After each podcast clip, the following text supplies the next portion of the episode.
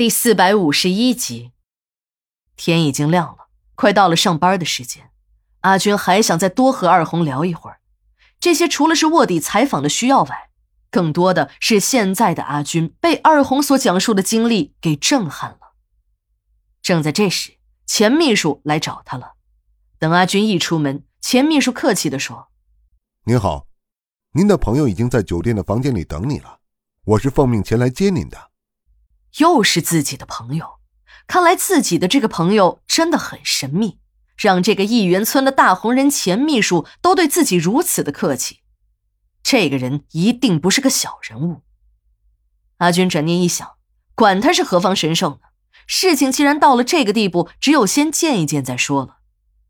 阿军上了钱秘书的大奔，来到了东山国际酒店，在钱秘书的引导下，到了一间客房的门前后。钱秘书退了出去，这时房间的门开了，是他。阿军险些叫出声来。阿军当了多年的记者，走南闯北的，也见过了不少世面。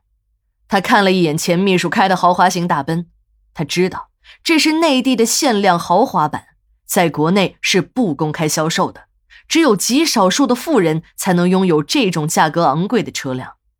自己以前曾经在一个老板那里看见过，但今天这辆车却是来接自己的，而且还是由亿元村老总的秘书亲自驾驶。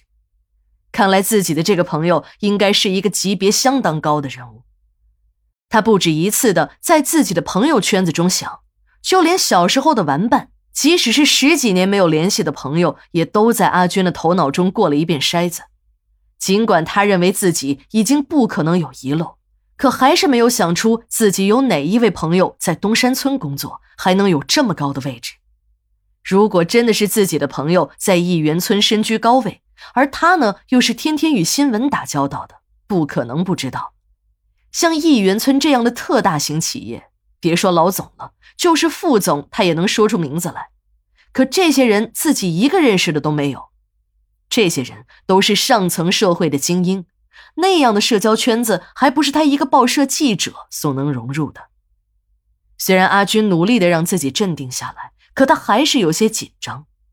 这件事情有些太诡异了，要不然就是自己的身份暴露了。可这想想也不可能啊！自己的同行以前也来过东山村找点新闻，按王大富的一贯作风，直接派人就把他给抓了。采访资料一没收，再把人往东山村的路口一扔，也就了事儿了。但这种做法只是对于初次来东山村捣乱的，或是行为危害比较轻的。如果是屡次到东山村找麻烦，或是情节严重的，一般都是劳教个一年两年的。由于王大富的东山实业在整个地区乃至全国占有重要的地位，一般情况下，各个职能部门都不会轻易得罪这个大财神爷。公检法等单位也是一样，执法人员也知道王大富的东山村在搞非法经营，但没有人敢查。以往的经验证明，如果你敢动东山村，就会有人把一顶破坏生产投资软环境的大帽子给你扣上。这种涉软案件是公检法最害怕的了，一不小心就会得罪了上一级的纪委。这些人手里虽然没有明确的执法权，却总是能轻易的推翻一些已经生效的处理决定，包括法院的判决。王大富的东山实业是市里的摇钱树，每年都会为当地的财政上缴巨额的利税。在有些领导看来，有了这能赚钱的一郡，也就能遮住百丑了。别看王大富只是一个村支书，可人家不是一般的村支书，而是亿元村的支书啊。他说：“劳教一年，绝不会有人要劳教你半年。